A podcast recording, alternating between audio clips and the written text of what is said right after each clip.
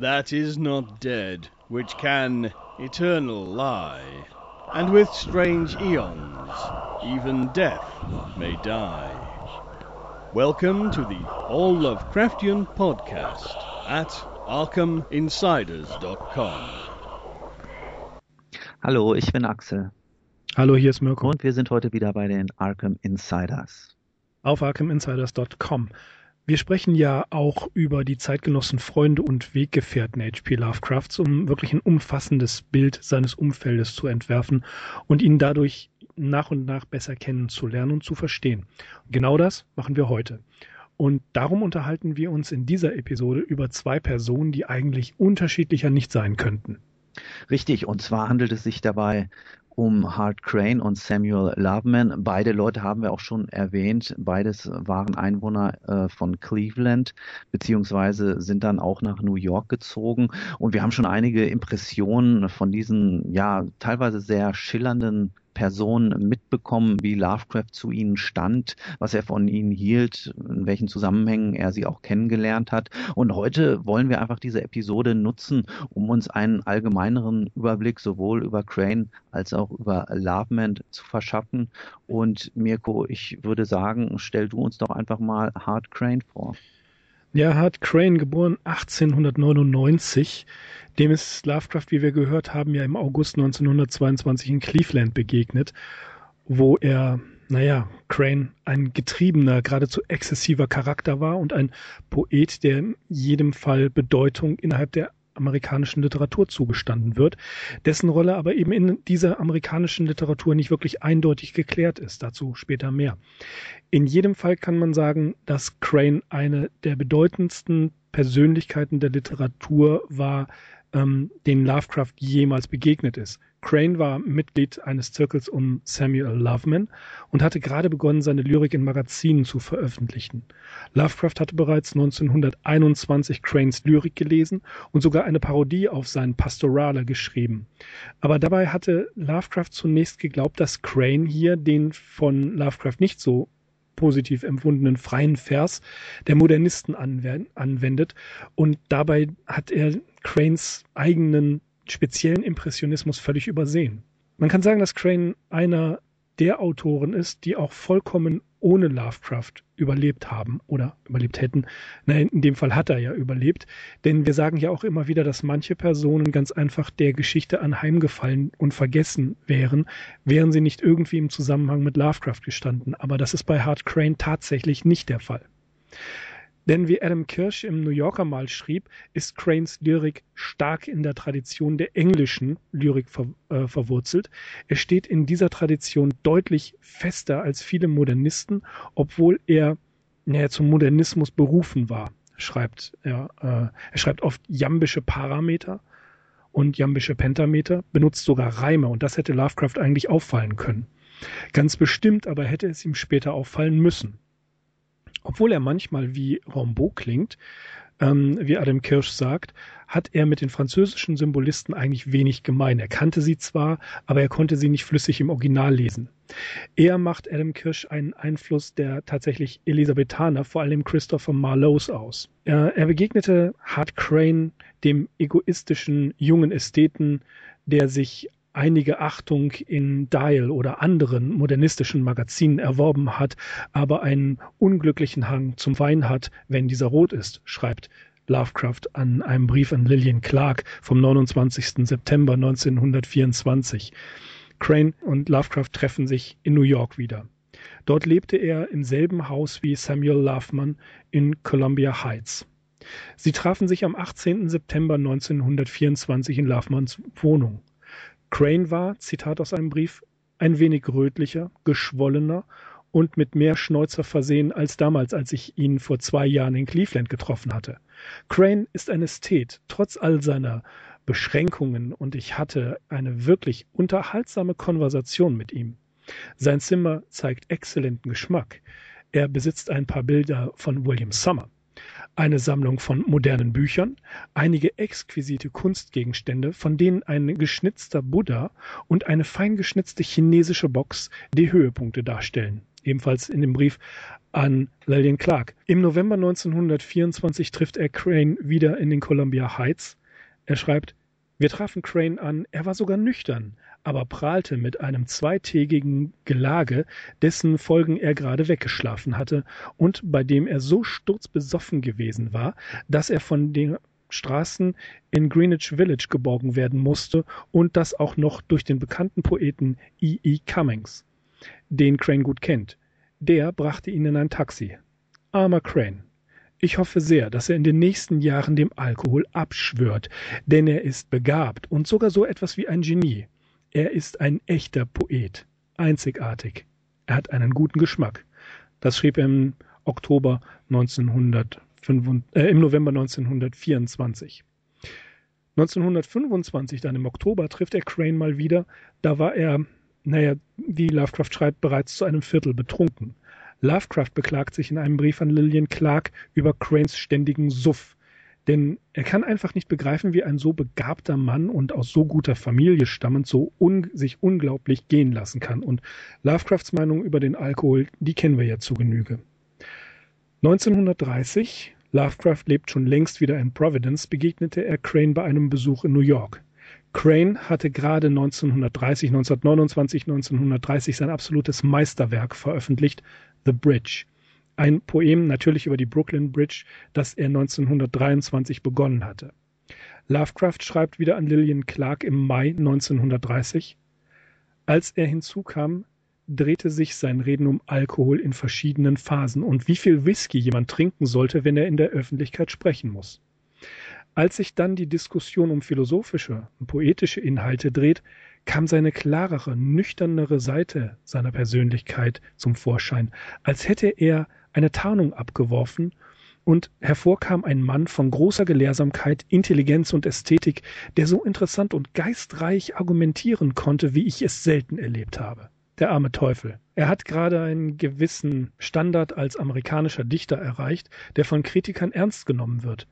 Aber nun, gerade am Höhepunkt seines Ruhms, wandelt er an der Schwelle zu psychologischer, physischer und finanzieller Zerrüttung und er ist ohne jede Sicherheit jemals wieder so inspiriert zu sein, um ein weiteres großes Werk zu schaffen. Nach etwa drei Stunden voller angeregter und intelligenter Diskussion verabschiedete sich der arme Crane, um nach einem weiteren Vorrat an Whisky zu jagen, die Realität für den Rest der Nacht zu verbannen. Allerdings war Cranes Meinung über Lovecraft weniger hoch angesiedelt. So schreibt Crane im September 1923 an seine Großmutter und an seine Mutter Mrs. Green und ihr seltsamer Ehemann mit der Piepsstimme Howard Lovecraft haben Sam, gemeint ist Sam Loveman, durch die Slums und Werftstraßen gescheucht bis vier Uhr morgens, um dort Architektur aus der Kolonialzeit zu finden. So lange bis Sam in Ohnmacht zu fallen drohte und um die U-Bahn förmlich bettelte. Loveman und eben H.P. Lovecraft, der angeblich so schwache, kränkliche Lovecraft, ähm, sind hier wirklich stundenlang bis in die Nacht durch die übelsten Viertel in, New York gezogen und man wundert sich bis heute, dass sie nicht überfallen worden sind. 1924 schreibt Crane an seine Mutter, dass Loveman wieder diese Lovecraft-Person mitgebracht hatte und sie umherspaziert sind, ohne eine wirklich intensive Unterhaltung zu führen.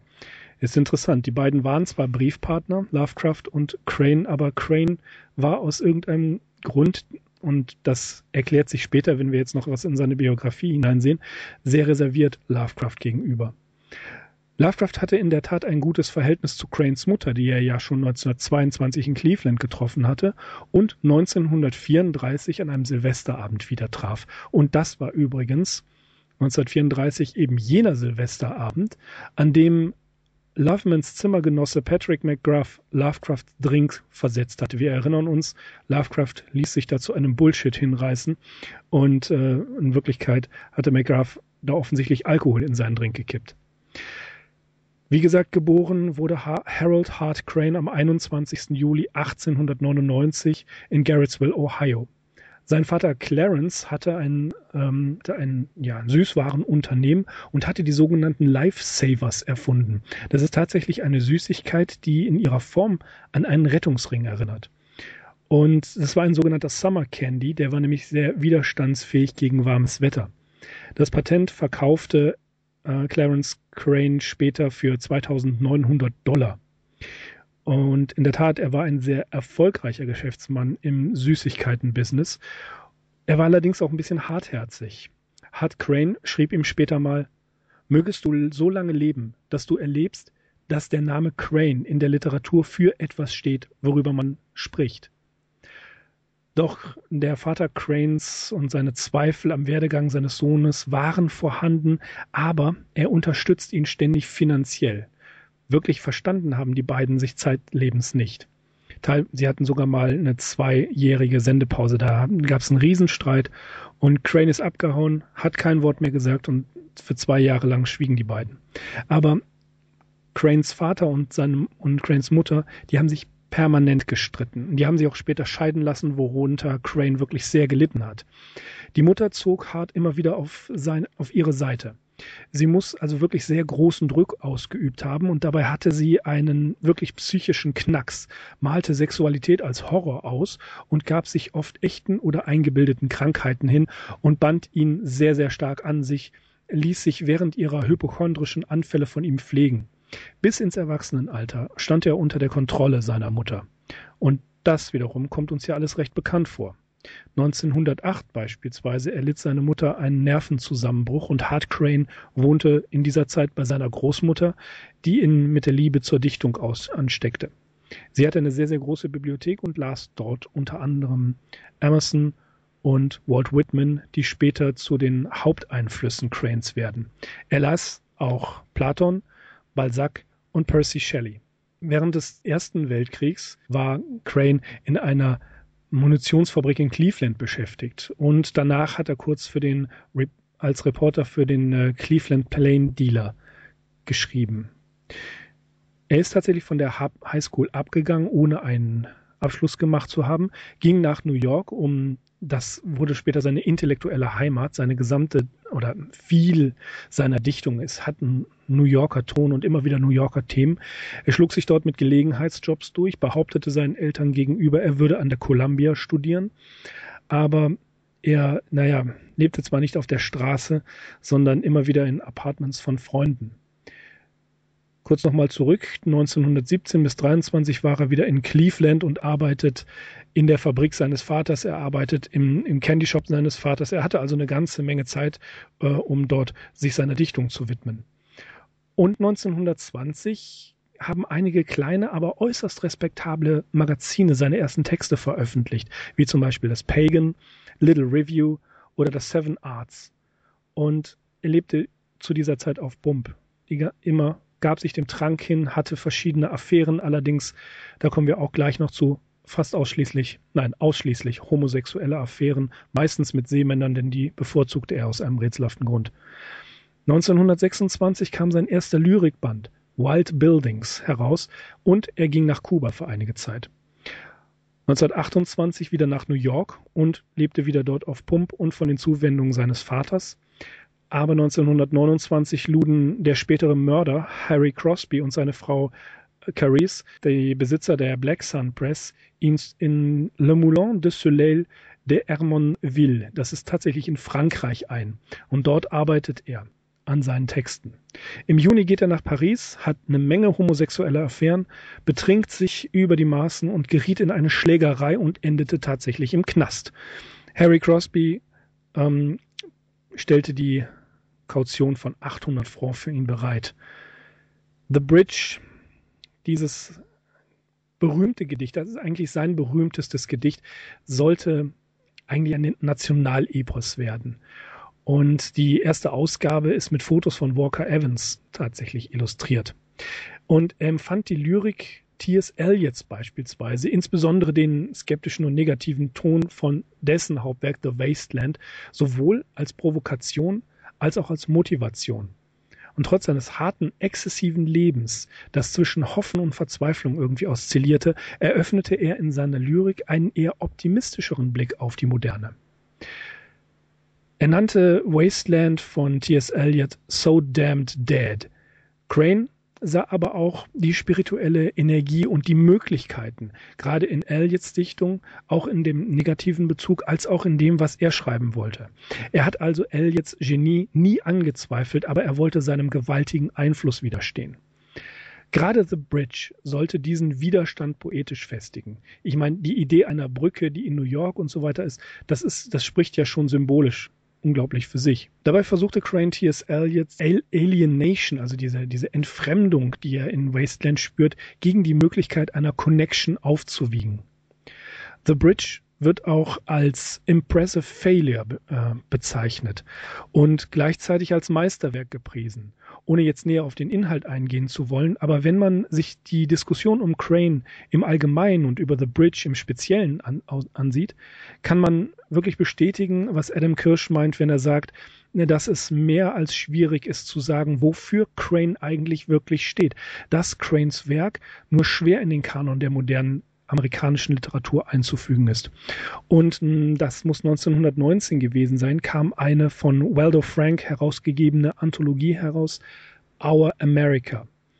Und Waldo Franks Anspruch war, eine neue amerikanische kulturelle Identität zu erschaffen. Und Crane war dabei. Und dieses Buch hat innerhalb von bloß sechs Monaten drei Auflagen erfahren. Es war unglaublich erfolgreich. Und ähm, da waren eine Menge amerikanischer Dichter, moderne amerikanischer Dichter drin. Crane war dabei und Crane hat hiermit hier seinen Weg begonnen, in die amerikanische Literatur aufgenommen zu werden. Er war auch ein großer Briefeschreiber, in Korrespondenz mit Alan Tate, äh, Gorham Manson und er sprach oft mit Eugene O'Neill, William Carlos Williams, E. E. Cummings, der ihn ja von der Straße aufgelesen hat. Er kannte Sherwood Anderson, er kannte Waldo Frank und Gertrude Stein, nur um einige zu nennen.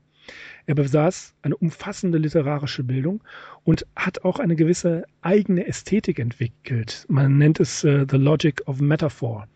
Dass man kann sagen, Motivation und emotionelle Dynamik sich ergänzen und es gibt dann eine gewisse Logik in der Wahl der Metapher, die sich einstellt.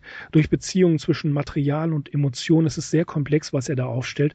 Also was das angeht, so ist er wirklich auch da einer, einer modernen Ästhetik auf der Spur. Tennessee Williams fand die Lyrik Cranes zwar schwierig und er lehnte sie zunächst ab, später aber revidierte er sein Urteil, obwohl es wirklich schwer sei, sagt Tennessee Williams, eine einzige Zeile zu verstehen, aber die Botschaft und der Effekt stellen sich erst dann ein, wenn man das Ganze betrachtet. Crane sagte auch, dass jeder Dichter ein Neubeginn sei. Zitat, ich schreibe immer vom Standpunkt eines Adams aus. Der Yale-Professor Langton Hammer schreibt, Crane still does not have his place. Und auch hier völlig egal, welchen Interpreten man liest und äh, auch in Crane ist geadelt worden dadurch, dass seine Gedichte und eine große Auswahl seiner Briefe in der Library of America jetzt erschienen sind vor einigen Jahren, dass es immer unklar ist, wo Cranes Platz in der modernen amerikanischen Literatur ist. Und was wir ja auch schon angedeutet haben, Crane war homosexuell. Das wusste jeder in seinem Umfeld. Und er hatte einen Liebhaber, das war dann ein Seemann, Emil Opfer in Brooklyn Heights. Und mit dem hat er äh, eigentlich seine, seine erfüllendste Liebesgeschichte gehabt.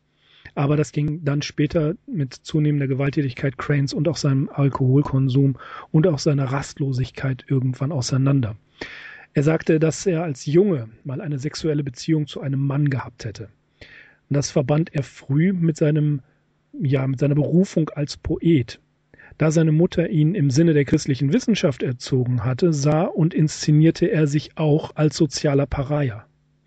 Untersuchungen zu einem homosexuellen Subtext werden jetzt seit ein paar Jahren immer wieder angestrebt. Es gibt Gedichte, ähm, eins, da beschreibt Crane, wie sich die, wie sich Blicke miteinander kreuzen. Und das war tatsächlich eine reale Episode. Er hat einen Mann in der Oper sozusagen angemacht.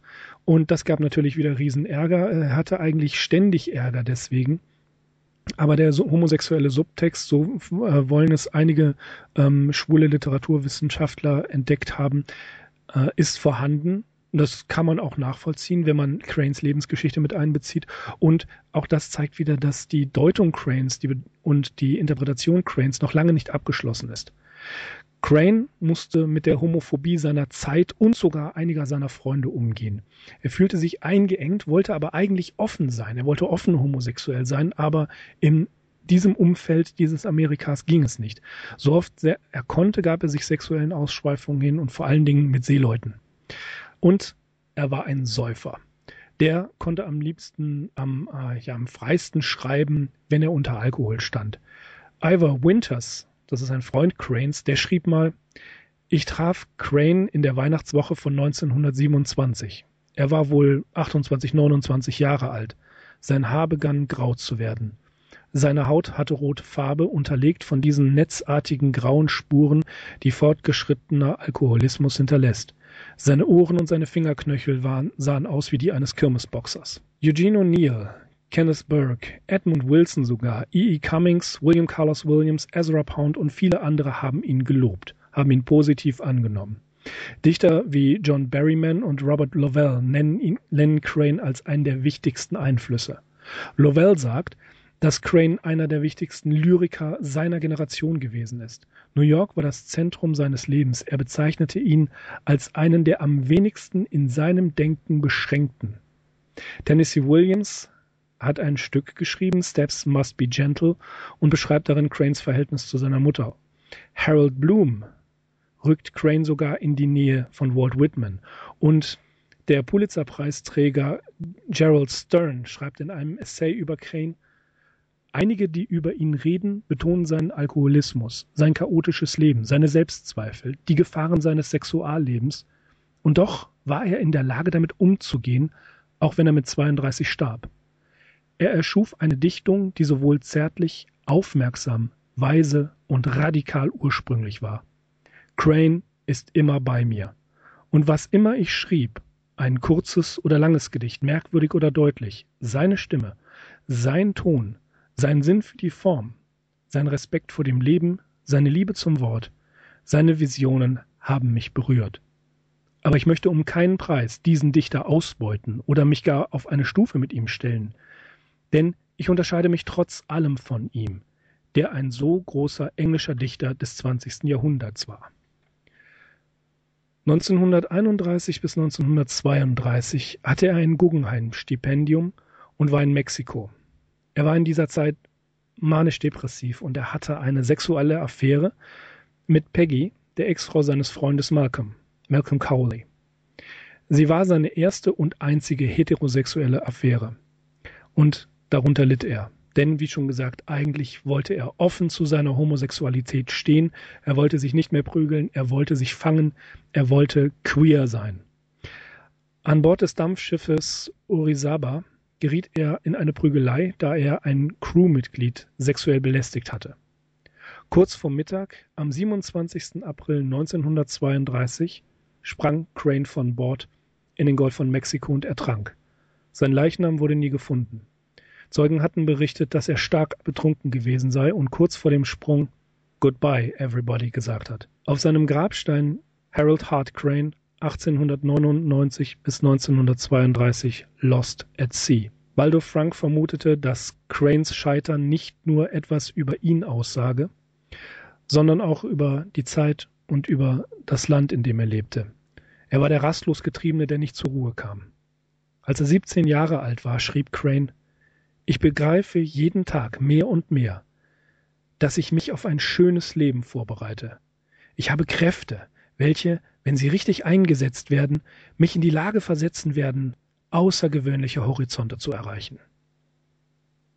So viel zu Hart Crane.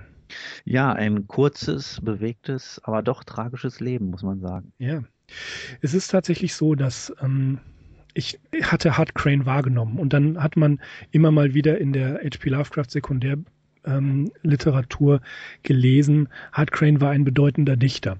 Ich habe das aber nie weiter zur Kenntnis genommen. Und jetzt in der Vorbereitung auf unsere Episode heute habe ich auch einige seiner Gedichte gelesen. Ein paar stehen online.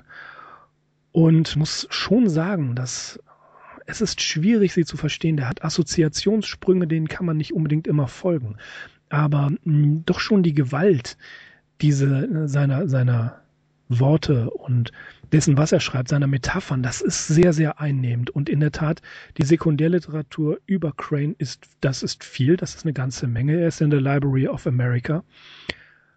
Viele Leute haben, viele respektable Leute haben über ihn nachgedacht und über ihn geschrieben, aber niemand kann wirklich sagen, er gehört dieser Schule an oder er ist in dieser Gruppe gewesen. Crane ist ein, ein Phänomen, ein, ja, er steht für sich alleine. Man kann ihn nicht zuordnen. Das macht ihn wahrscheinlich auch so überaus interessant.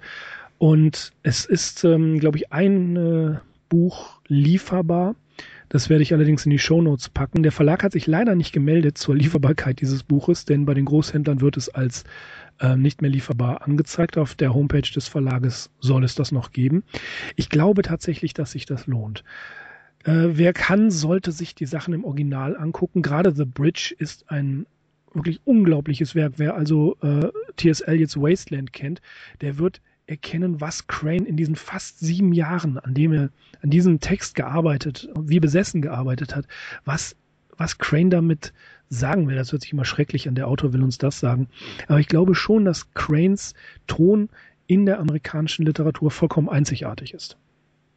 Ja, ein relativ langer oder auch breiter Exkurs, aber sehr lohnenswert, wie ich fand, gerade weil Crane im Zusammenhang mit Lovecraft auch so ein bisschen untergeht, alles in allem eine hm. nebulöse Gestalt bleibt. Du hast es gesagt, du hast dich auch im Zuge der Recherche jetzt erst so richtig mit ihm befasst und ja, ich bin froh, dass wir diesen Exkurs heute mal gemacht haben und wir können eigentlich über diesen Podcast, den Hard Crane Podcast, schreiben. Ja, demnächst. Über Samuel Loveman gibt es nicht ganz so viel zu erzählen. Zumindest werde ich nicht ganz so viel erzählen. La äh, Loveman ist tatsächlich äh, größtenteils erwähnenswert im Zusammenhang mit H.P. Lovecraft, aber nicht nur mit Lovecraft, sondern auch nochmal mit Hart Crane, um daran nochmal anzuschließen. Loveman war tatsächlich im Gegensatz zu Lovecraft auch richtig befreundet mit Hart Crane. Klar, beide kamen aus Cleveland und er hat mehrere Artikel auch über Crane geschrieben und war zum Beispiel auch an einer Biografie beteiligt, hat dort den Autor Brom Weber unterstützt. Der hat verfasst Hart Crane äh, Biographical and Critical Study aus dem Jahr 1948. Aber kommen wir erstmal allgemein zu Loveman. Er wurde geboren 1887 in Cleveland und hier hat er eigentlich auch die ersten 37 Jahre seines Lebens verbracht, abgesehen von einer kurzen Unterbrechung. Das war während der Zeit des Ersten Weltkriegs, da war er stationiert in Camp Gordon in Georgia. Und von dort aus hätte er eigentlich auch ins Feld ziehen müssen, also wäre er irgendwo äh, in Kriegseinsatz gekommen. Er verbrachte allerdings die Zeit größtenteils im Krankenhaus, weil er relativ schlechten Gesundheitszustand hatte und so blieb ihm also der Kampfeinsatz erspart. Anschließend kam er zurück nach Cleveland, er war dann eine Weile arbeitslos und eben um diese Zeit lernte er halt auch Hart Crane kennen und fand Eingang in den sogenannten Hart Zirkel. Den haben wir auch schon kennengelernt. In der Episode 41, 42 haben wir diese Dinge bereits angesprochen. In diesem Zirkel waren neben Hart Crane und Laughman auch Alfred Galpin beispielsweise, der Komponist Gordon Hatfield, der Maler William Summer und diverse andere, ja, man kann sagen, schöngeistige Leute oder intellektuelle Leute. Und das war eben eine Vereinigung junger Menschen, die sich für Kunst, Literatur und Musik interessierte und damit haben wir eigentlich auch schon ein relativ schönes Bild von den Interessen Lovemans. Er wird beschrieben als eine feinsinnige, sensible Persönlichkeit, die sich eben sehr den Künsten zugeneigt fühlte. Zu Lovemans Charakter können wir sagen, einige Beschreibungen, einige Impressionen haben wir auch schon gehört, über die haben wir uns unterhalten während der New Yorker Episode er macht teilweise den Eindruck einer labilen oder einer etwas anstrengenden Persönlichkeit. Wir hatten diese Geschichten von Hart Crane. Unter anderem ist zum Beispiel auch überliefert, dass er gesagt hat, er sei ängstlich und gehemmt gewesen. Auf Fotos hingegen macht er eigentlich einen gepflegten, adretten, freundlichen Eindruck. Und was auf jeden Fall über ihn gesagt werden kann, er war sehr großzügig und hat Lovecraft auch einige Male dabei unterstützt äh, bei, ja, man kann sagen, Arbeitsbeschaffungs Vorsichtsmaßnahmen. Zum Beispiel hat er ihm im März 1926 in New York einen Job zugeschanzt, bei dem musste Lovecraft drei Wochen lang Briefumschläge beschriften. Sicherlich keine so ausfüllende Tätigkeit, aber naja, besser als nichts, würde ich sagen. Ja, ganz kurz noch zu der New Yorker Episode oder zu der New Yorker Zeit. Wir werden uns immer wieder darüber unterhalten, wenn es soweit ist, wenn wir in diesen Bereich kommen zwischen 1924 und 1926, wenn wir über den Calum Club sprechen werden, wird Loveman immer wieder Thema sein. Er zog also im August 1924 endgültig nach New York, sagte Cleveland AD, um dort im Buchhandel zu arbeiten. Von hm. Haus aus, genau richtig, im Buchhandel. Ich musste auch gleich an dich denken. Von Haus aus war er übrigens gelernter Buchhalter oder Rechnungsprüfer.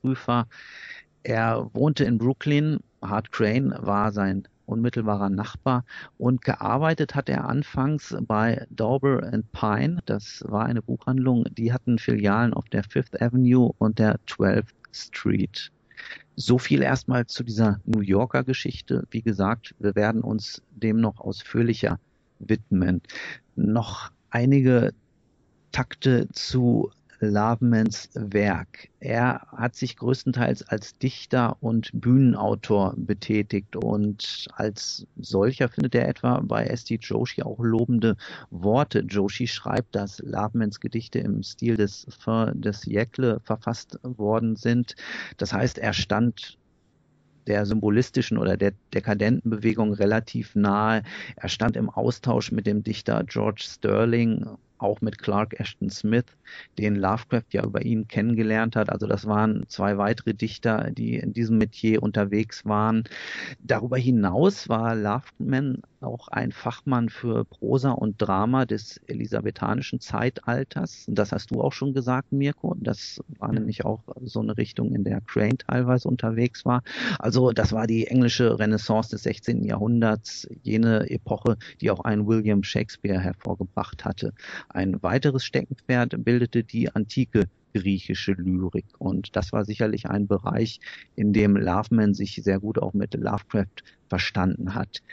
Er hat frühestens ab 1905 angefangen, eigene Gedichte zu publizieren, zum Beispiel im Clevelander, im Cartoons, im National Amateur und United Amateur, auch in Sonia's Rainbow sind Sachen von ihm erschienen, nachher auch bei W. Paul Cook.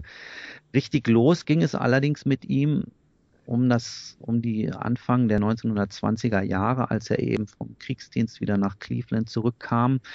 Und er war nicht nur selbst als Dichter und Bühnenautor tätig, sondern er war auch als Übersetzer tätig. Zum Beispiel übersetzte er französische Dichter, Baudelaire, Paul Verlaine, auch Deutsche waren dabei. Heinrich Heine hat er übersetzt. Und diese Texte hat er teilweise auch in seinem eigenen Magazin The Saturnian herausgegeben. Ein besonderes Werk will ich noch erwähnen. 1908 bis 1913 unterhielt Loveman eine Korrespondenz mit dem Schriftsteller Ambrose Bierce und im Anhang oder im Anschluss daran hat er dann auch ein Band verfasst, der nennt sich 21 Letters of Ambrose Bierce. Das sind also die Briefe, die Bierce an ihn geschrieben hat. Der wurde 1922 von dem Buchhändler George Kirk herausgegeben. Und aus diesen Briefen von Bierce an Loveman geht hervor, dass dieser ihm Kostproben seiner Lyrik geschickt hatte und Bierce äußert sich da relativ wohlwollend zu, gibt seine Kommentare dazu ab. Es geht auch um andere Dinge. Das Bemerkenswerte ist eigentlich auch daran, dass tatsächlich der letzte Brief von Bierce ein Abschiedsbrief ist. Er verabschiedet sich von Loveman und kündigt an, nach Südamerika aufbrechen zu wollen. Und das fällt tatsächlich in die Epoche, wo dann die Nachrichten von Bierce deutlich sparsamer werden. Und er ist ja dann im Anschluss verschollen. Anfang äh, 1914 ist er irgendwo in den Wirren der mexikanischen Revolution untergegangen. Und dieser letzte Brief ist tatsächlich noch aus dem äh, Oktober 2019 und 1913 an Loveman. Da sagt er ihm eben Ade und kündigt an, aufbrechen zu wollen. Lovecraft hat dieses schmale Werk 21 Letters of Ambrose Bierce auch in seinem Essay Supernatural Horror in Literature erwähnt und in dem Abschnitt über Bierce zitiert er auch eine längere Passage aus Lovemans Vorwort. Es erübrigt sich zu sagen, dass Lovecraft die Sache von Loveman außerordentlich schätzte. Er kannte ihn oder dessen Werk ungefähr seit 1917. Loveman war sehr aktiv, auch im Amateurjournalismus, bekleidete dort diverse Posten und auch in dem Zusammenhang haben wir schon über ihn gesprochen, beziehungsweise werden wir vielleicht auch nochmal auf ihn zu sprechen kommen. Also zwischen Lovecraft und Loveman bestand eine lebenslange Freundschaft, die so lange andauerte, bis eben Lovecraft gestorben ist 1937. Auch als Lovecraft New York wieder verlassen hatte 1926, haben sie sich immer mal wieder gesehen, haben sich gegenseitig besucht. Loveman kam zum Beispiel 1929 nach Providence und anschließend sind die beiden Freunde auf einen Trip nach Massachusetts gegangen, haben Boston, Salem und Marblehead besucht. Als Lovecraft gestorben war, hat Loveman zwei Erinnerungen verfasst. Die eine nennt sich Howard Phillips Lovecraft und die andere heißt Lovecraft as a Conversationalist. Und beide Texte sind mittlerweile zusammengefasst in dem von Pete Cannon ähm, edierten Buch Lovecraft Remembered. Ja, Loveman blieb noch eine Zeit lang in New York. Er fuhr fort seine Werke weiter zu publizieren. 1936 kam in der Caxton Press sein Band The Hermaphrodite and Other Poems heraus. 1944 das Drama The Sphinx. Zwischenzeitlich in den 1940ern war er zusammen mit David Mann auch einmal Inhaber des Baudelaire Bookshop. Das war ein Versandbuchhandel. Ja, Samuel Loveman ist 1976 relativ unbekannt gestorben im Jewish Home and Hospital for the Aged in Cleveland als 89-Jähriger. Er hat im Vergleich zu Hart Crane also längst nicht dieses Renommee vorzuweisen und ist wie gesagt auch größtenteils dann im Zusammenhang entweder mit Crane oder Lovecraft überhaupt bekannt geworden. Dazu trug auch bei, dass er eben kein moderner war. Also er war so ein bisschen traditioneller unterwegs in seiner Lyrik. Er fühlte sich sehr der Romantik auch noch verbunden. Zum anderen hat sich sicherlich auch noch äh, ausgewirkt auf seinen mangelnden Bekanntheitsgrad, dass er anscheinend selbst keinen Überblick über seine Veröffentlichungen pflegte, geschweige denn, dass er sie irgendwie selbst gesammelt oder ein Verzeichnis angelegt hätte. In dem Zusammenhang kann noch eine Veröffentlichung erwähnt werden, wer sich mal ein Überblick verschaffen möchte oder einen Einblick in Lovemans Werk. 2004 kam bei der Hippocampus Press ein von S.T. Joshi und David E. Schulz herausgegebener Band heraus, Out of the Immortal Night, Selected Works of Samuel Loveman. Der Band ist also auch noch erhältlich. Ja, abschließend bliebe noch zu sagen, dass es einen Nachlass gibt. Der ist auf zwei Stellen verteilt und zwar einmal besitzt die University of Delaware ein Konvolut aus Briefen, Ansichtskarten, Fotos, Zeichnungen etc. von Lavenman und dann noch die New Yorker Columbia University. Auch die haben eine Box, in der eben Dokumente von Lavenman versammelt sind. Ja, so viel erstmal als mhm. allgemeiner Eindruck von diesen Menschen.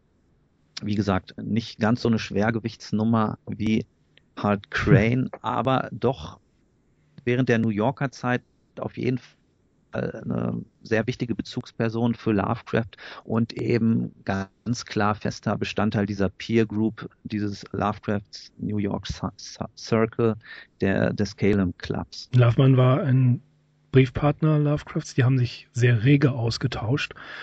Und das hatten wir ja auch schon mal erwähnt, dass Loveman, nachdem Sonja ihm gesagt hatte, wie antisemitisch und schwulenfeindlich Lovecraft gewesen ist, dass Loveman dann 500 Briefe zerstört hat. Richtig, die sind uns also nicht mehr Oder 500 Seiten, Entschuldigung. Genau, die sind uns nicht mehr Ja. überliefert. Es gibt vereinzelt natürlich noch Briefe, die Loveman mit anderen ausgetauscht hat, aber gerade diese wichtige Menge, 500 Briefe, das muss man sich mal vorstellen, die müssen wohl als verloren angesehen werden. Bedauerlicherweise. Und da ähm, Lovecraft ganz offensichtlich überhaupt nicht verstanden hat, er hat es nicht begriffen, dass Loveman homosexuell war, ähm, haben die beiden offensichtlich auch sehr ja für ihre Verhältnisse Intimes in ihren Briefen ausgetauscht. Also Loveman war in Lovecrafts Gunst sehr, sehr, sehr, sehr weit oben. Er hat ihn wirklich gemocht. Und interessanterweise, was ich anfangs immer gedacht habe, dass Loveman jünger war als, äh, als Lovecraft. Aber er ist in der Tat drei Jahre älter. Mhm. Und er ist auch älter geworden. Aber Loveman ist, äh, ja, Loveman ist eben keine unwichtige Figur. Und wie du schon sagtest, wir werden auch immer wieder äh, in der New Yorker Zeit Loveman erwähnen.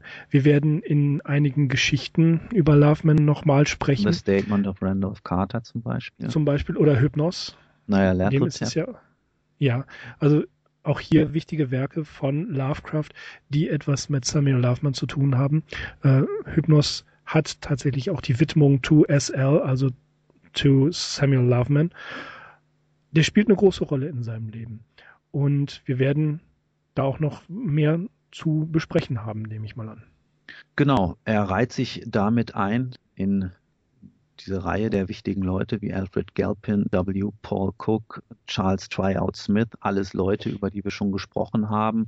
Und Mhm. so nach und nach bauen wir eigentlich auch im Podcast ganz schön diesen Freundeszirkel auf, finde ich. Ja, ich freue mich schon auf den Calum Club. Genau, das steht Den- jetzt bald auch an. Ja, Bald, noch nicht unmittelbar, Bald. aber wir werden dazu kommen. New York, New York, ja, das äh, reicht als Stichwort schon. Wir werden in der nächsten Folge, glaube ich, weiter in der Biografie gehen, so war es geplant. Ja, Einstweilen bedanken wir uns fürs Zuhören und diesen kleinen Ausflug in die amerikanische Literatur. Auf der einen Seite Hart Crane, der Getriebene, der keinen rechten Platz in der amerikanischen Literaturgeschichte findet, wo sich aber alle einig sind, dass es ein, ein wichtiger Dichter. Zum anderen Samuel Loveman, der möglicherweise der Literaturgeschichte anheimgefallen wäre, wäre er nicht in der Nähe von Lovecraft gewesen. Aber ein eben sehr, sehr wichtiger Mensch für ihn. Die beiden haben wir besprochen, die beiden kannten sich. Es besteht also eine Dreiecksverbindung. Und ja, danke, dass ihr zugehört habt. Das war unser Special zu neuen Freunden von Lovecraft. von mir auch nochmal vielen Dank. Ich verabschiede mich für heute und sage bis zum nächsten Mal. Ich bin Axel. Bis zum nächsten Mal, ich bin Mirko. Macht's gut, ciao. Tschüss.